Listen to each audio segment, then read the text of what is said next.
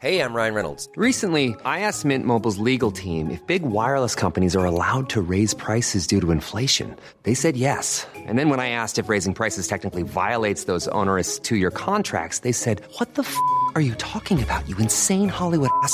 So to recap, we're cutting the price of Mint Unlimited from $30 a month to just $15 a month. Give it a try at mintmobile.com slash switch. $45 upfront for three months plus taxes and fees. Promo rate for new customers for limited time. Unlimited more than 40 gigabytes per month. Slows. Full terms at mintmobile.com.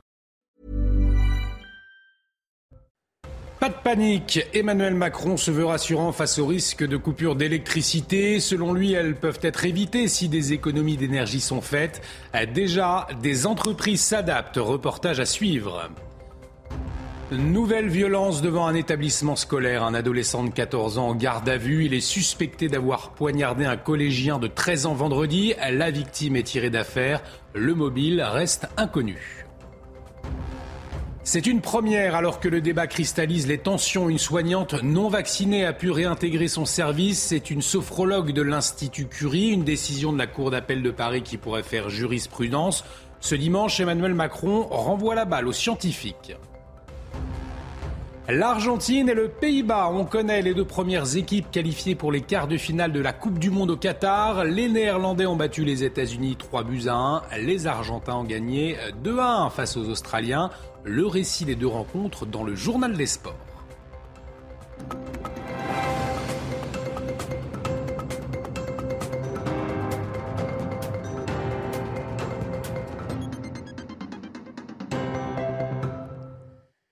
Bienvenue sur CNews, très heureux de vous retrouver dans l'édition de la nuit. Et à la une, ces mots d'Emmanuel Macron face aux coupures d'électricité. Pas de panique, le chef de l'État s'est exprimé ce samedi alors que le gouvernement prépare les esprits à d'éventuels délestages. Pour le président, ce ne sera pas nécessaire si les Français font attention. Écoutez-le. Pas de panique. Ça sert à rien. Et c'est pas vrai.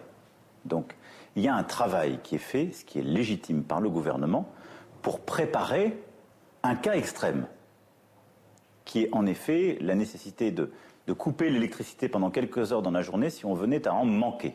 Si, tous ensemble, nous tenons le plan de sobriété qui a été présenté par le gouvernement, par la Première ministre et les ministres compétents il y a quelques semaines, alors oui, nous pourrons passer, même avec un mois de décembre, un mois de janvier froid, cette période.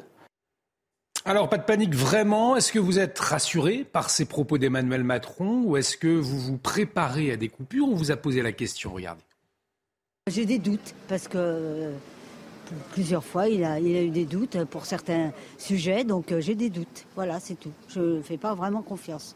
Je pense qu'il y en aura quand même. Enfin, il faut que les gens fassent un effort euh, pour, euh, bah, pour pas trop consommer euh, chez soi et tout le monde doit mettre un pull euh, plutôt que de chauffer à 21 degrés les maisons. S'il y en a, on fera face. Hein. Euh, mais pourquoi pas je ne sais, Franchement, je ne sais pas.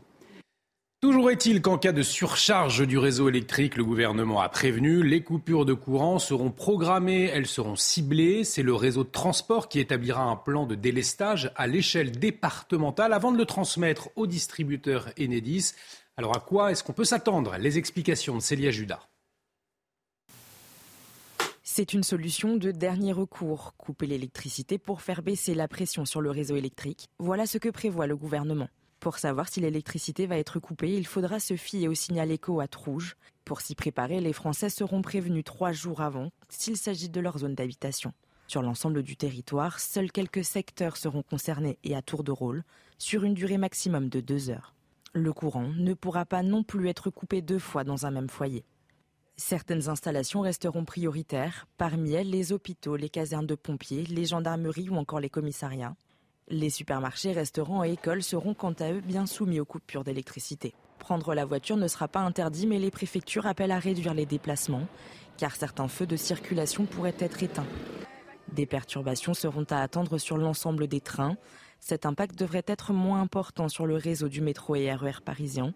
Enfin, pour l'heure, aucune certitude sur de possibles coupures d'électricité dans les aéroports. Et avec l'explosion des prix de l'énergie et la perspective de coupure de courant, des entreprises se réorganisent. C'est le cas d'une usine de pneus dans la région de Troyes. Ses salariés travaillent désormais la nuit.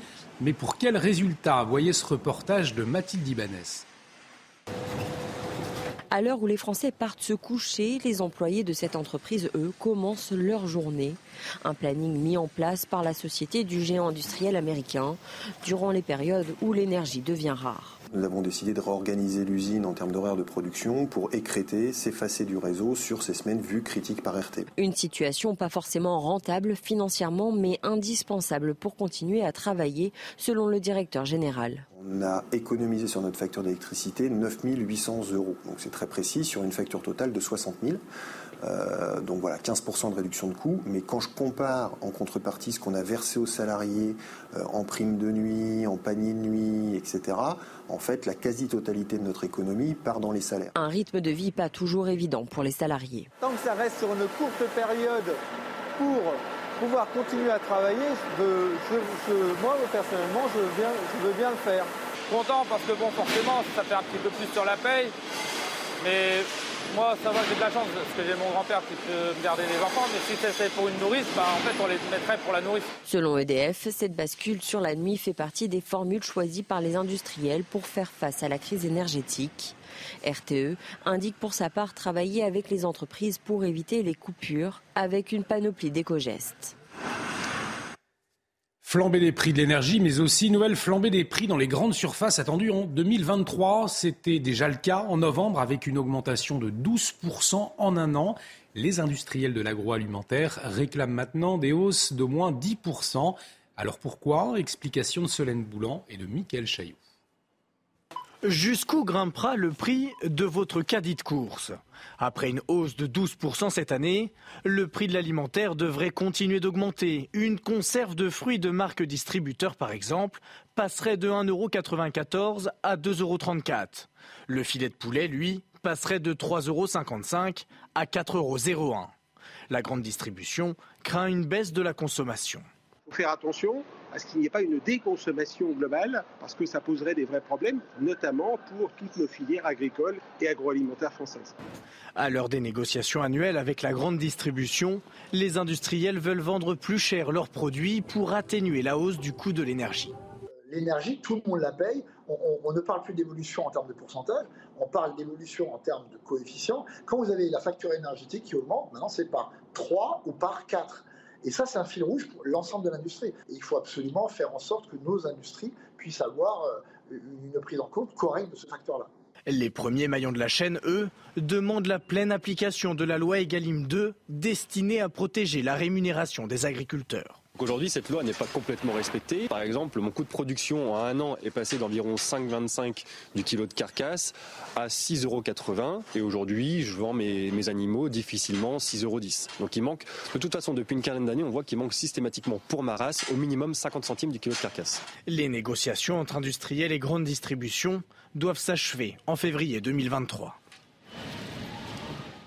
Dans l'actualité également, ce week-end de grosses galères pour les usagers de la SNCF. Seulement un TGV sur 4 prévu en moyenne jusqu'à lundi matin. En cause les contrôleurs qui réclament une hausse de salaire.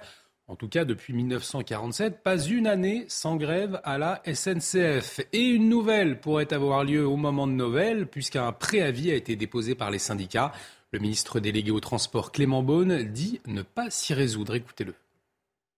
Je pense à ceux pour qui euh, il y a eu euh, cette annulation. Beaucoup de trains ne circulent pas ce week-end et je sais que ça ajoute des difficultés ou ça crée des problèmes pour euh, beaucoup de Français. Et puis il y a deux préavis pour la fin de l'année et j'ai échangé avec notamment la direction de la SNCF encore ces derniers jours. Moi je ne me résous pas à ce que les choses soient écrites et donc il doit y avoir une discussion, un dialogue social. Il y aura des discussions sur la question du pouvoir d'achat notamment encore dans les prochains jours. Il faut avoir, je crois, ce sentiment de, de responsabilité collective. Donc travaillons jusque dans les prochains jours pour éviter cela. Moi, je ne crois pas que ce soit une fatalité. Et puis, j'espère bien sûr que ça va être évité. Je crois que les Français n'ont pas besoin qu'on ajoute un moment difficile à une période compliquée. À croire que plus d'une semaine n'est épargnée ces derniers temps par des faits de violence aux abords d'établissements scolaires. Un adolescent de 14 ans a été placé en garde à vue ce samedi à Sarcelles, dans le Val d'Oise. Il est suspecté d'avoir poignardé vendredi un collégien devant son école. La victime est désormais hors de danger. Le mobile, lui, reste indéterminé. Les précisions, Jeanne Cancard. L'agression a eu lieu ici aux alentours de 17h30 ce vendredi. Un collégien âgé de 13 ans a été agressé. Il a reçu un coup de couteau au niveau de l'abdomen. Aussitôt, il a tenté de rentrer dans le collège pour trouver de l'aide, pour trouver refuge. À ce moment-là, un professeur de PS, un professeur de sport, est sorti et a mis en fuite son agresseur ainsi que deux autres personnes qui l'accompagnaient.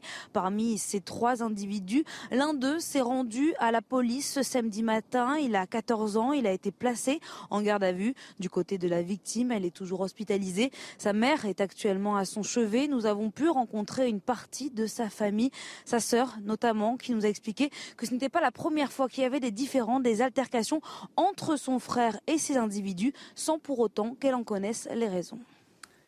L'opération coup de poing pour les migrants se poursuit devant le Conseil d'État, poussée et encadrée par des associations. Plus de 300 jeunes exilés euh, ont installé leur tente pour demander des solutions d'urgence. Ils disent avoir moins de 18 ans et attendent de faire reconnaître leur minorité devant le juge des enfants. Yael Benamou s'est rendu sur place. Regardez. Nous sommes euh, devant le Conseil d'État en plein cœur de Paris. Il fait euh, très froid ce soir, à peine 4 degrés, et les 325 migrants présents vont une nouvelle fois euh, dormir dehors. Il y a aussi sur place des associations qui les suivent depuis six mois, depuis leur arrivée en France. Et puis il y a des associations qui viennent spontanément pour leur apporter des vêtements chauds, des boissons chaudes ou bien tout simplement des sacs de couchage. Je vous propose d'écouter l'un d'entre eux. On est venu spécialement de Marseille pour, euh, pour distribuer sur Paris parce qu'on sait que voilà, c'est la capitale et, qu'il y a beaucoup de précarité malheureusement. On reste des humains et puis ça pourrait être nos frères et sœurs ou autres. Euh, mais du coup, c'est un rappel pour nous euh, de se rappeler qu'on a un confort euh, et, d'arrêter entre guillemets de se, de se, plaindre. Ces migrants affirment être mineurs, mais les services départementaux, eux, affirment le contraire. Ils n'ont pas été euh, reconnus mineurs isolés. Et résultat, eh bien, ils ne sont pas pris en charge euh, par l'aide sociale à l'enfance comme ils l'espéraient. Et donc, ils ont déposé un recours, mais en attendant, ils sont livrés à eux-mêmes. Les associations sur place disent qu'elles resteront ici avec eux jusqu'à qu'un hébergement leur soit proposé. On en vient à la situation sanitaire en France et elle inquiète puisque le pays est touché par trois épidémies, le Covid, la grippe et la bronchiolite. Et encore cette question, malgré les alertes nombreuses, l'hôpital déjà saturé va-t-il tenir? On fait le point sur la situation avec Marine Sabourin et Aminat Adem.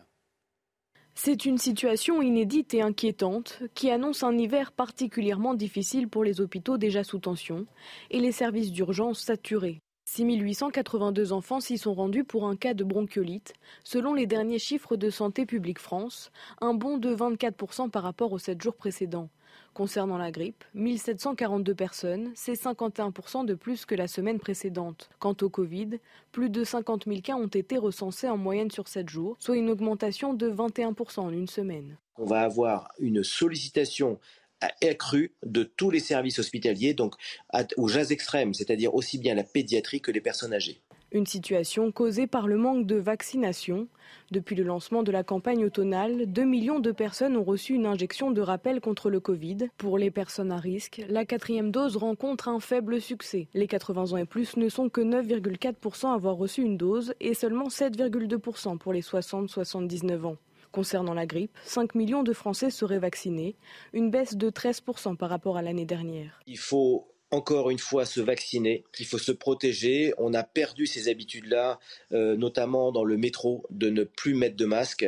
Et euh, il faut absolument reprendre ces gestes barrières. À quelques semaines des fêtes de fin d'année, Santé publique France et l'assurance maladie conseillent de se faire vacciner au plus vite. Et alors que les hôpitaux font face à un manque de personnel, ce débat qui fait rage dans le milieu médical, faut-il réintégrer ou non les soignants non vaccinés? Eh bien, la Cour de Paris a tranché pour une sophrologue de l'Institut Curie. C'est une première. Elle va pouvoir réintégrer son service et son cas pourrait bien faire jurisprudence pour environ 1050 infirmiers suspendus aujourd'hui, selon les derniers chiffres du ministre de la Santé, François Braun. Les précisions, Marine Sabourin. Elle n'exerçait plus depuis septembre 2021.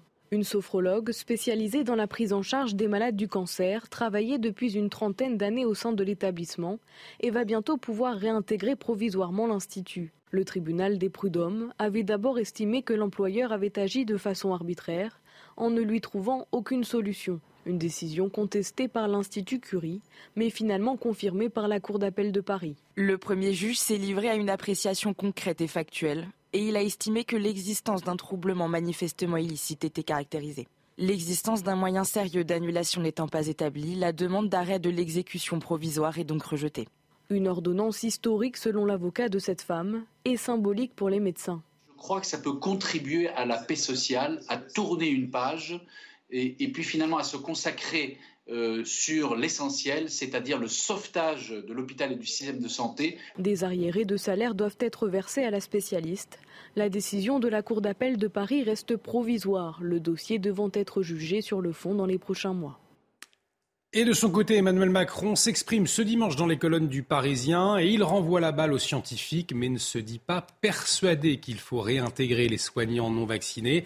L'avocat euh, de la soignante, le réintégré, lui se félicite d'une décision historique. Il était sur le plateau de CNews ce soir. Écoutez-le. C'est la première euh, infirmière à avoir été réintégrée euh, en France alors qu'elle n'est pas vaccinée. Elle est la première. Elle n'était pas en arrêt maladie, elle n'était pas en congé. Elle est la première, donc c'est historique. L'objectif, il est très simple, hein, parce que euh, on va pas tourner autour du pot. L'objectif, c'est que mes clients puissent percevoir leur salaire à la fin du mois et puissent vivre. elle était en survie. Ça faisait un an qu'elle était en survie. Et il y en a beaucoup qui sont dans sa situation. Et puis toujours à propos du Covid, mais à l'international cette fois, la Chine allège ses règles draconiennes anti-Covid. Xi Jinping, euh, le variant Omicron, ne permet plus de plus de souplesse, hein, c'est ce qu'a déclaré le, président chinois. Les manifestations contre les règles sanitaires ces derniers jours ont aussi joué, a-t-il reconnu. La guerre en Ukraine et la Russie qui affirment ne pas accepter le plafonnement du prix de son pétrole. L'Union européenne, le G7 et l'Australie ont prévu de le mettre en place dans les prochains jours. Le but, limiter les moyens de Moscou pour financer euh, son invasion de l'Ukraine. Mais le montant du plafonnement à 60 dollars le baril n'est pas suffisant pour Volodymyr Zelensky. Écoutez-le.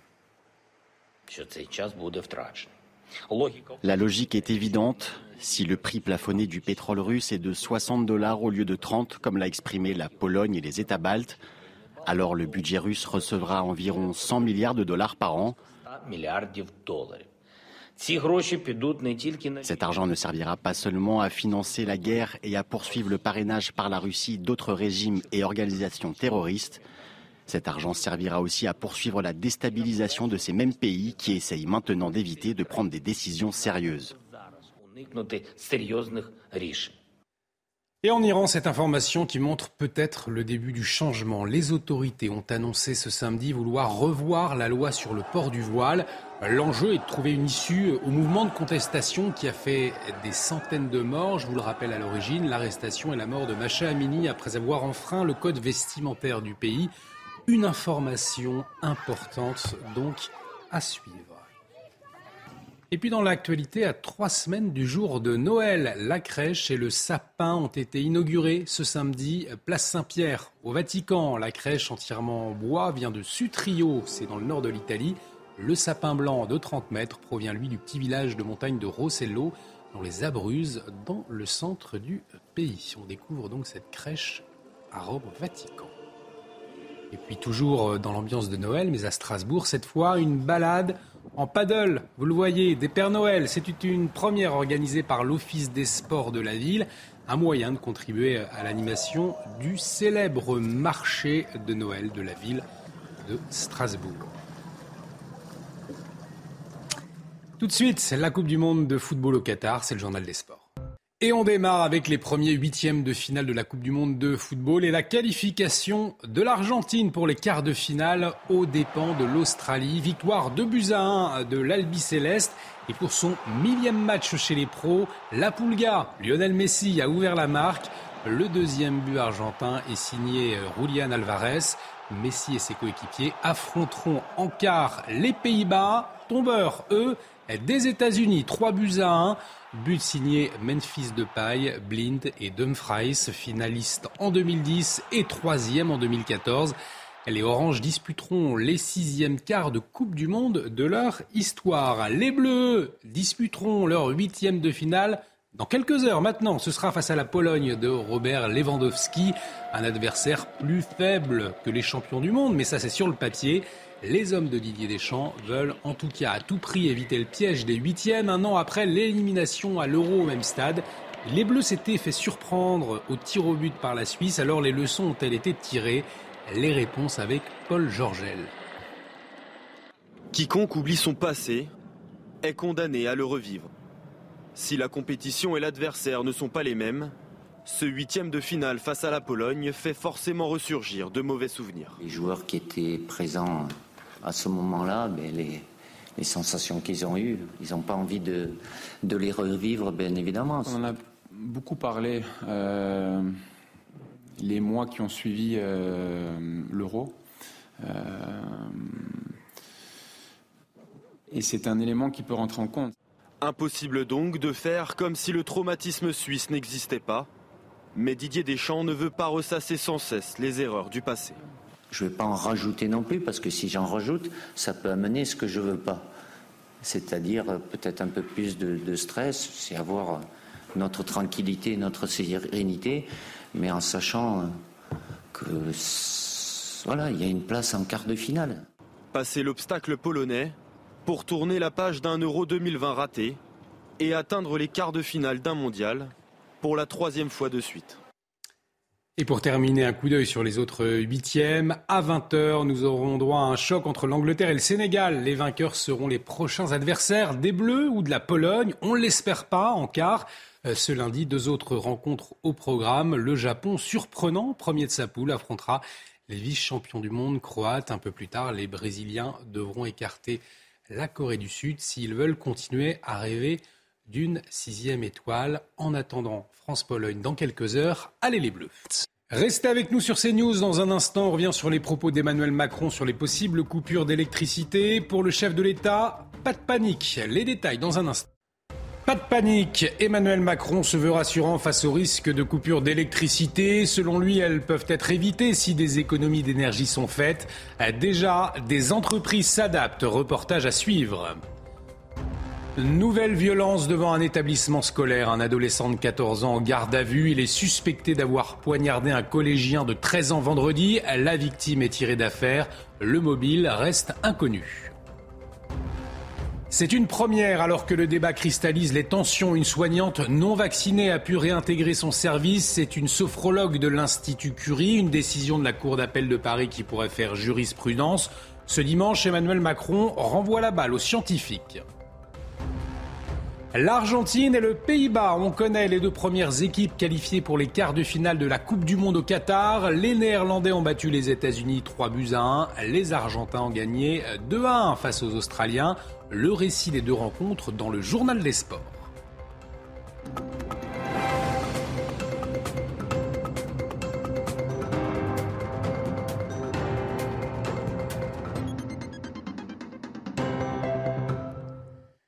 Bienvenue sur CNews, très heureux de vous retrouver dans l'édition de la nuit. Et à la une, ces mots d'Emmanuel Macron face aux coupures d'électricité. Pas de panique, le chef de l'État s'est exprimé ce samedi alors que le gouvernement prépare les esprits à d'éventuels délestages. Pour le président, ce ne sera pas nécessaire si les Français font attention. Écoutez-le. Pas de panique. Euh, ça sert à rien. Et c'est pas vrai. Donc, il y a un travail qui est fait, ce qui est légitime par le gouvernement, pour préparer un cas extrême, qui est en effet la nécessité de, couper l'électricité pendant quelques heures dans la journée si on venait à en manquer. Si, tous ensemble, nous tenons le plan de sobriété qui a été présenté par le gouvernement, par la Première ministre et les ministres compétents il y a quelques semaines, alors oui, nous pourrons passer, même avec un mois de décembre, un mois de janvier froid, cette période. Alors, pas de panique vraiment. Est-ce que vous êtes rassuré par ces propos d'Emmanuel Macron ou est-ce que vous vous préparez à des coupures On vous a posé la question, regardez? J'ai des doutes parce que plusieurs fois, il a, il a eu des doutes pour certains sujets, donc euh, j'ai des doutes. Voilà, c'est tout. Je ne fais pas vraiment confiance. Je pense qu'il y en aura quand même. Enfin, faut que les gens fassent un effort euh, pour euh, bah, pour pas trop consommer euh, chez soi et tout le monde doit mettre un pull euh, plutôt que de chauffer à 21 degrés les maisons. S'il y en a, on fera face. Hein. Euh, mais pourquoi pas je ne sais, Franchement, je ne sais pas. Toujours est-il qu'en cas de surcharge du réseau électrique, le gouvernement a prévenu, les coupures de courant seront programmées, elles seront ciblées. C'est le réseau de transport qui établira un plan de délestage à l'échelle départementale avant de le transmettre au distributeur Enedis. Alors à quoi est-ce qu'on peut s'attendre? Les explications de Célia Judas. C'est une solution de dernier recours, couper l'électricité pour faire baisser la pression sur le réseau électrique. Voilà ce que prévoit le gouvernement. Pour savoir si l'électricité va être coupée, il faudra se fier au signal éco à rouge. Pour s'y préparer, les Français seront prévenus trois jours avant s'il s'agit de leur zone d'habitation. Sur l'ensemble du territoire, seuls quelques secteurs seront concernés et à tour de rôle, sur une durée maximum de deux heures. Le courant ne pourra pas non plus être coupé deux fois dans un même foyer. Certaines installations resteront prioritaires, parmi elles les hôpitaux, les casernes de pompiers, les gendarmeries ou encore les commissariats. Les supermarchés, restaurants et écoles seront quant à eux bien soumis aux coupures d'électricité. Prendre la voiture ne sera pas interdit, mais les préfectures appellent à réduire les déplacements, car certains feux de circulation pourraient être éteints. Des perturbations seront à attendre sur l'ensemble des trains. Cet impact devrait être moins important sur le réseau du métro et RER parisien. Enfin, pour l'heure, aucune certitude sur de possibles coupures d'électricité dans les aéroports. Et avec l'explosion des prix de l'énergie et la perspective de coupure de courant, des entreprises se réorganisent. C'est le cas d'une usine de pneus dans la région de Troyes. Ses salariés travaillent désormais la nuit. Mais pour quels résultats Voyez ce reportage de Mathilde Ibanez. À l'heure où les Français partent se coucher, les employés de cette entreprise, eux, commencent leur journée. Un planning mis en place par la société du géant industriel américain durant les périodes où l'énergie devient rare. Nous avons décidé de réorganiser l'usine en termes d'horaire de production pour écréter, s'effacer du réseau sur ces semaines vues critiques par RT. Une situation pas forcément rentable financièrement, mais indispensable pour continuer à travailler, selon le directeur général. On a économisé sur notre facture d'électricité 9 800 euros. Donc c'est très précis sur une facture totale de 60 000. Euh, donc voilà, 15% de réduction de coûts. Mais quand je compare en contrepartie ce qu'on a versé aux salariés euh, en prime de nuit, en panier de nuit, etc., en fait, la quasi-totalité de notre économie part dans les salaires. Un rythme de vie pas toujours évident pour les salariés. Tant que ça reste sur une courte période pour pouvoir continuer à travailler, moi personnellement, je veux, bien, je veux bien le faire. Content parce que bon, forcément, ça fait un petit peu plus sur la paye, mais moi, ça va, j'ai de la chance parce que j'ai mon grand-père qui peut me garder les enfants, mais si c'était pour une nourrice, bah, en fait, on les mettrait pour la nourrice. Selon EDF, cette bascule sur la nuit fait partie des formules choisies par les industriels pour faire face à la crise énergétique. RTE indique pour sa part travailler avec les entreprises pour éviter les coupures avec une panoplie d'éco-gestes. Flambée des prix de l'énergie, mais aussi nouvelle flambée des prix dans les grandes surfaces attendues en 2023. C'était déjà le cas en novembre avec une augmentation de 12% en un an. Les industriels de l'agroalimentaire réclament maintenant des hausses d'au moins 10%. Alors pourquoi? Explication de Solène Boulan et de Mickaël Chaillot. Jusqu'où grimpera le prix de votre caddie de course? Après une hausse de 12% cette année, le prix de l'alimentaire devrait continuer d'augmenter. Une conserve de fruits de marque distributeur, par exemple, passerait de 1,94€ à 2,34€. Le filet de poulet, lui, passerait de 3,55€ à 4,01€. La grande distribution craint une baisse de la consommation. Faire attention à ce qu'il n'y ait pas une déconsommation globale, parce que ça poserait des vrais problèmes, notamment pour toutes nos filières agricoles et agroalimentaires françaises.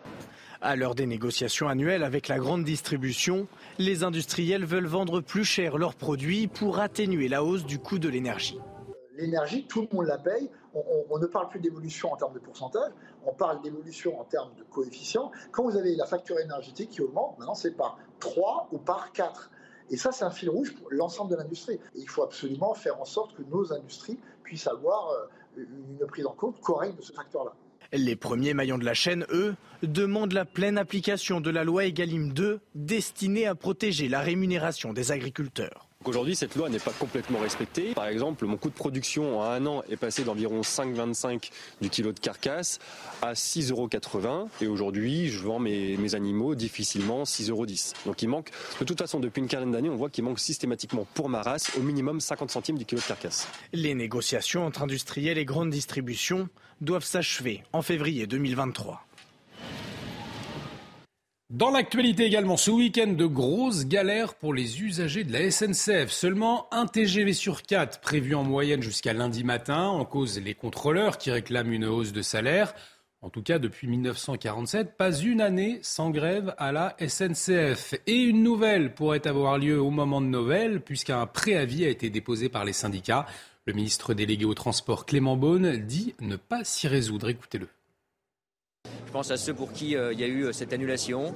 Beaucoup de trains ne circulent pas ce week-end et je sais que ça ajoute des difficultés ou ça crée des problèmes pour beaucoup de Français. Et puis il y a deux préavis pour la fin de l'année et j'ai échangé avec notamment la direction de la SNCF encore ces derniers jours. Moi je ne me résous pas à ce que les choses soient écrites et donc il doit y avoir une discussion, un dialogue social. Il y aura des discussions sur la question du pouvoir d'achat notamment encore dans les prochains jours.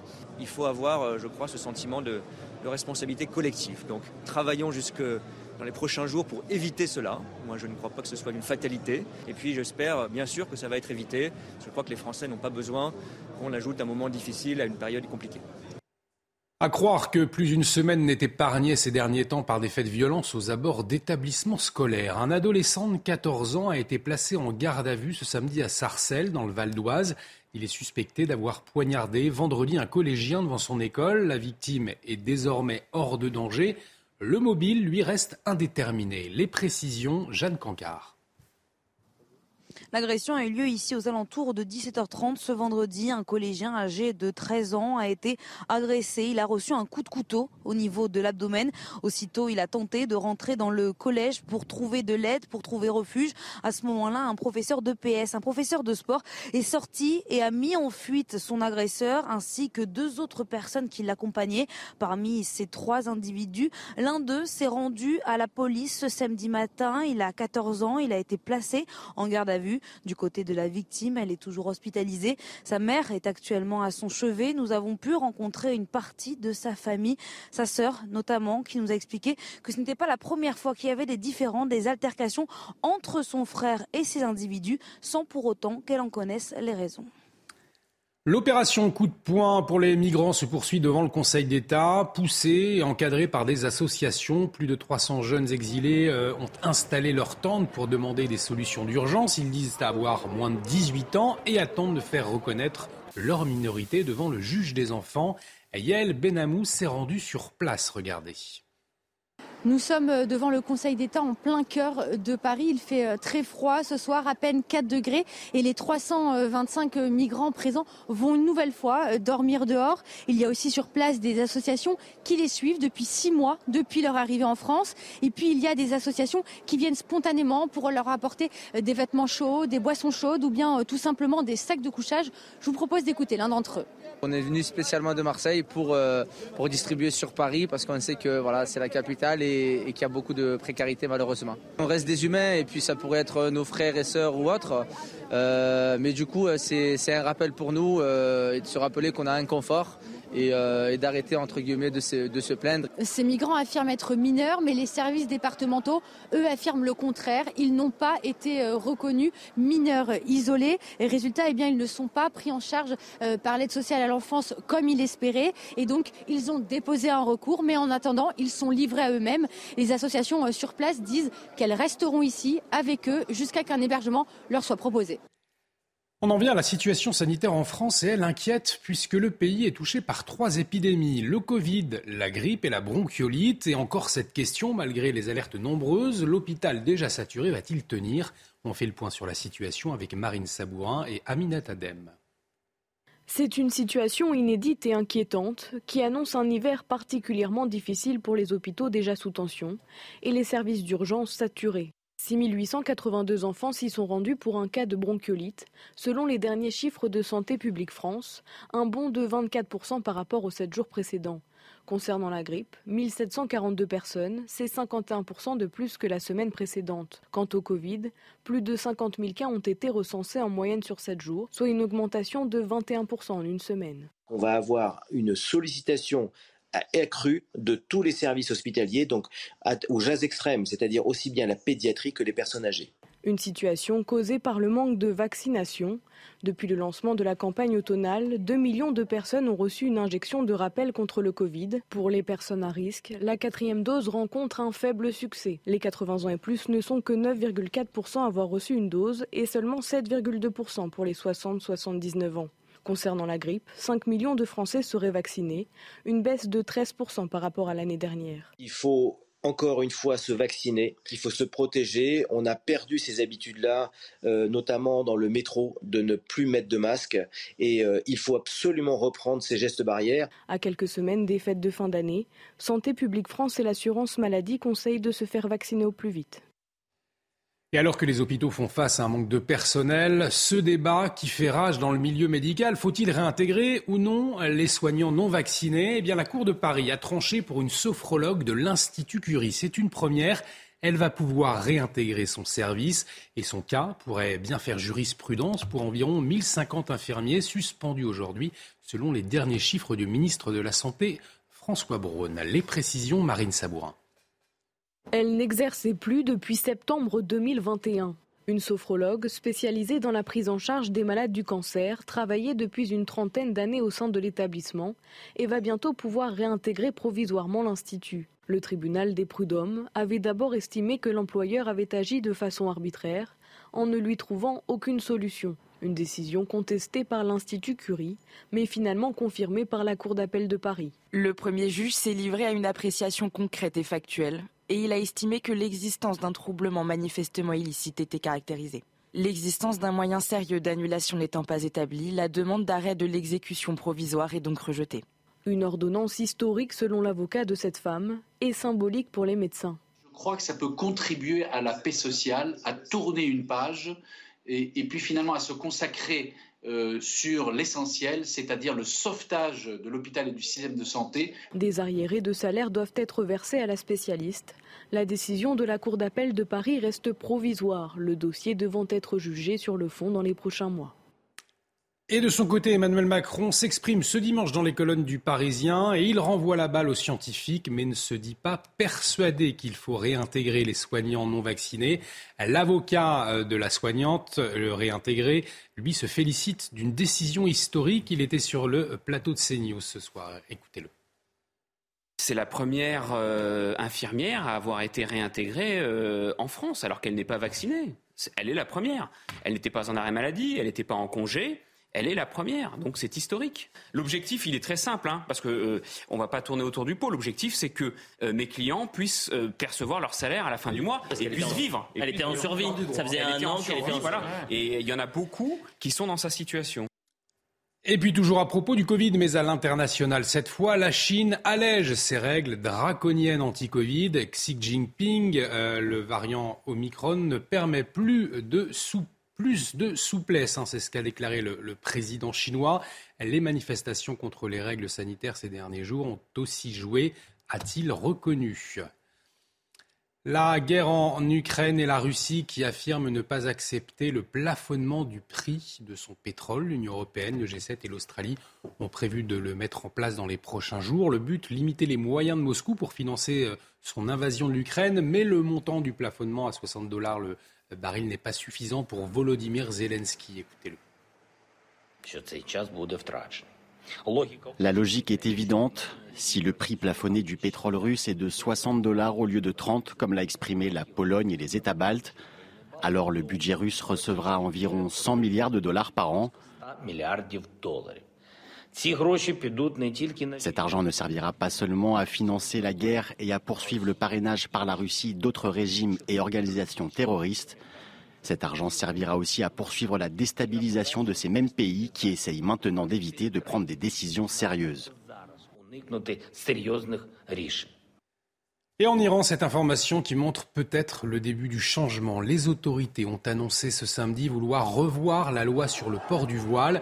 L'enjeu est de trouver une issue au mouvement de contestation qui a fait des centaines de morts. Je vous le rappelle à l'origine, l'arrestation et la mort de Macha Amini après avoir enfreint le code vestimentaire du pays. Une information importante donc à suivre.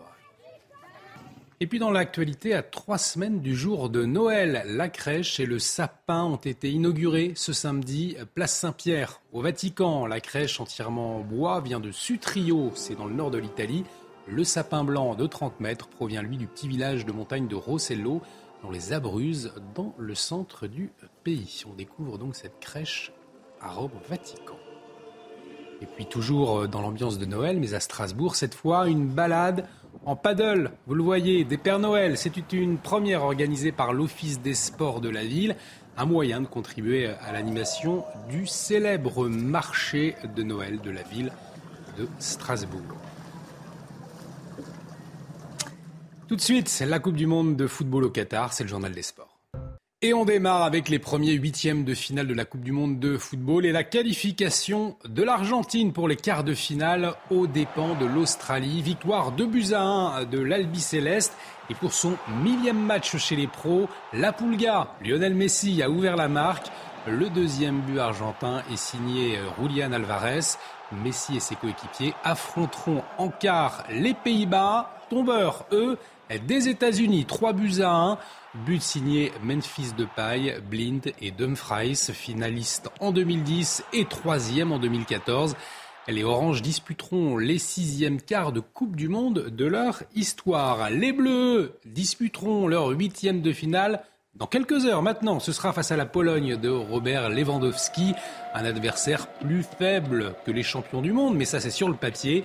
Les hommes de Didier Deschamps veulent en tout cas à tout prix éviter le piège des huitièmes un an après l'élimination à l'Euro au même stade. Les Bleus s'étaient fait surprendre au tir au but par la Suisse, alors les leçons ont-elles été tirées? Les réponses avec Paul Georgel. Quiconque oublie son passé est condamné à le revivre. Si la compétition et l'adversaire ne sont pas les mêmes, ce huitième de finale face à la Pologne fait forcément ressurgir de mauvais souvenirs. Les joueurs qui étaient présents à ce moment-là, mais les, sensations qu'ils ont eues, ils n'ont pas envie de, les revivre, bien évidemment. On a beaucoup parlé euh, les mois qui ont suivi euh, l'euro. Euh, et c'est un élément qui peut rentrer en compte. Impossible donc de faire comme si le traumatisme suisse n'existait pas. Mais Didier Deschamps ne veut pas ressasser sans cesse les erreurs du passé. Je ne vais pas en rajouter non plus, parce que si j'en rajoute, ça peut amener ce que je ne veux pas. C'est-à-dire peut-être un peu plus de, stress, c'est avoir notre tranquillité, notre sérénité, mais en sachant que voilà, il y a une place en quart de finale. Passer l'obstacle polonais pour tourner la page d'un Euro 2020 raté et atteindre les quarts de finale d'un mondial pour la troisième fois de suite. Et pour terminer, un coup d'œil sur les autres huitièmes. À 20h, nous aurons droit à un choc entre l'Angleterre et le Sénégal. Les vainqueurs seront les prochains adversaires des Bleus ou de la Pologne. On ne l'espère pas en quart. Euh, ce lundi, deux autres rencontres au programme. Le Japon, surprenant, premier de sa poule, affrontera les vice-champions du monde croates. Un peu plus tard, les Brésiliens devront écarter la Corée du Sud s'ils veulent continuer à rêver d'une sixième étoile. En attendant, France-Pologne dans quelques heures. Allez les Bleus. Restez avec nous sur CNews. Dans un instant, on revient sur les propos d'Emmanuel Macron sur les possibles coupures d'électricité. Pour le chef de l'État, pas de panique. Les détails dans un instant. Hi, I'm Daniel, founder of Pretty Litter. Cats and cat owners deserve better than any old-fashioned litter. That's why I teamed up with scientists and veterinarians to create Pretty Litter. Its innovative crystal formula has superior odor control and weighs up to 80% less than clay litter. Pretty Litter even monitors health by changing colors to help detect early signs of potential illness. It's the world's smartest kitty litter. Go to prettylitter.com and use code ACAST for 20% off your first order and a free cat toy. Terms and conditions apply. See site for details.